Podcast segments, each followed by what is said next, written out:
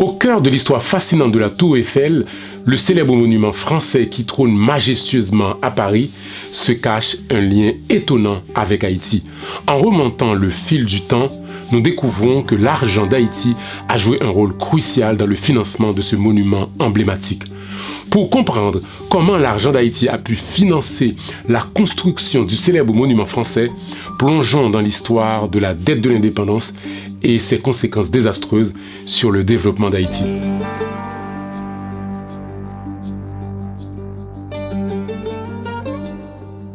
D'abord, un petit rappel historique s'impose pour comprendre comment l'argent d'Haïti a pu financer la construction du célèbre monument français, la Tour Eiffel. L'année 1825 marque un tournant critique pour Haïti, nouvellement affranchi de la tutelle française. La France cherchant à consolider sa propre économie et à compenser la perte de ses colonies, exige une somme exorbitante de 150 millions de francs or d'Haïti en échange de la reconnaissance de son indépendance. Cette somme, équivalente à une année de revenus de la colonie, est imposée sous la menace d'une invasion. Le président haïtien de l'époque, Jean-Pierre Boyer, se retrouve dos au mur. Contraint par blocus maritime et la menace d'une flotte française armée, il signe un accord qui devait indemniser les anciens colons esclavagistes. Cette dette paradoxale, dans son essence, devait être remboursée en cinq annuités de 30 millions, grevant l'économie naissante d'Haïti. Un accord coercitif est signé, plaçant Haïti dans une situation paradoxale où les victimes du crime de l'esclavage doivent dédommager leurs bourreaux le fardeau financier d'Haïti s'alourdit avec la mise en place d'un système bancaire complexe où la France contrôle les finances du pays.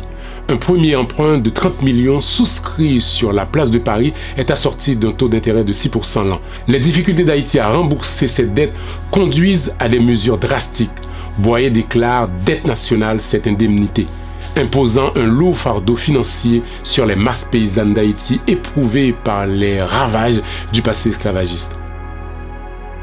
Haïti va donc payer une double dette de l'indépendance, qui représente non seulement la dette envers la France, pour indemniser les colons, mais aussi une dette envers les banquiers parisiens. Ce jeu financier complexe devient un boulet que la jeune nation haïtienne traînera pendant plus d'un siècle, entravant ainsi son développement économique. Au fil des décennies, la France maintient une mémise financière sur Haïti. Les emprunts et les intérêts contractés auprès des banques françaises perdurent, créant une dépendance financière étouffante.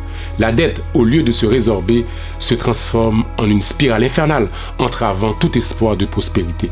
Les divers emprunts et les intérêts auprès des banques françaises pour régler cette dette de l'indépendance ne seront définitivement soldés qu'en 1952. Cependant, les cicatrices financières persistent, affectant profondément le destin d'Haïti et laissant un héritage de déséquilibre économique. Dans une révélation surprenante en mai 2022, le quotidien américain le New York Times met en lumière le rôle étrange de la banque française CIC dans cette saga. À la fin du 19e siècle, le CIC rapatrie les revenus de la jeune banque nationale haïtienne vers la France.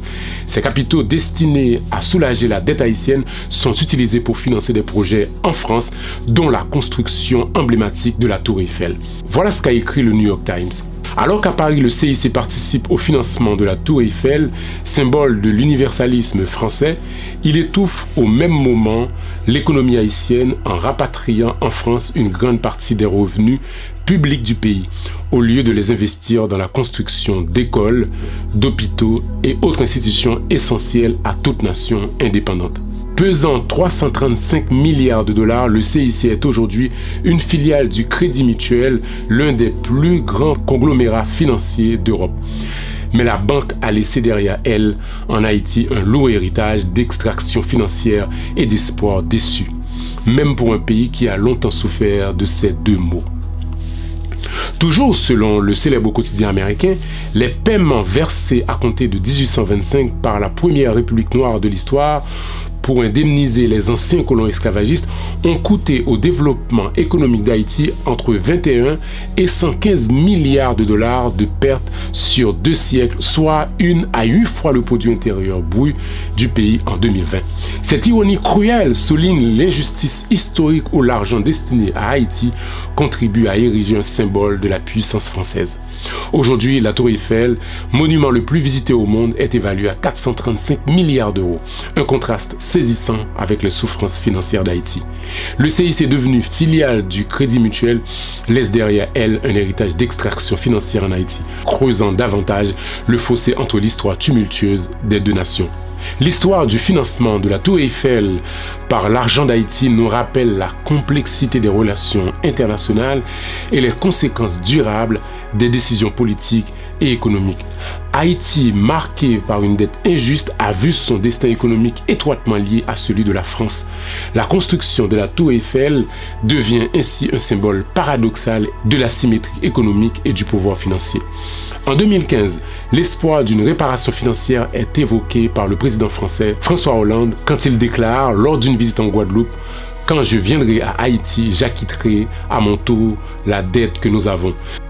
Mais cet espoir se dissipe rapidement car l'entourage présidentiel clarifie qu'il s'agit là d'une dette morale plutôt que d'une obligation financière. Haïti reste ainsi seul portant le poids d'une histoire complexifiée et d'une dette injustement payée à ses bourgs. S'il est vrai que l'irréparable ne peut pas être réparé selon la formule du poète Aimé Césaire que François Hollande a cité lors de sa visite en Haïti, il n'empêche que la question de la restitution de la dette de l'indépendance ne vise pas à réparer l'esclavage, mais plutôt à rendre l'argent extorqué à Haïti. Alors que la France célébrait la grandeur de son symbole universel, à savoir la tour Eiffel, les masses paysannes haïtiennes supportaient le fardeau d'une dette imposée par l'ancienne puissance coloniale. Le paradoxe persiste, soulignant les profondes inégalités historiques qui continuent de marquer notre monde contemporain. La tour Eiffel, témoignage silencieux de cette étrange connexion historique, continue de veiller sur Paris, portant en elle les nuances de son financement controversé.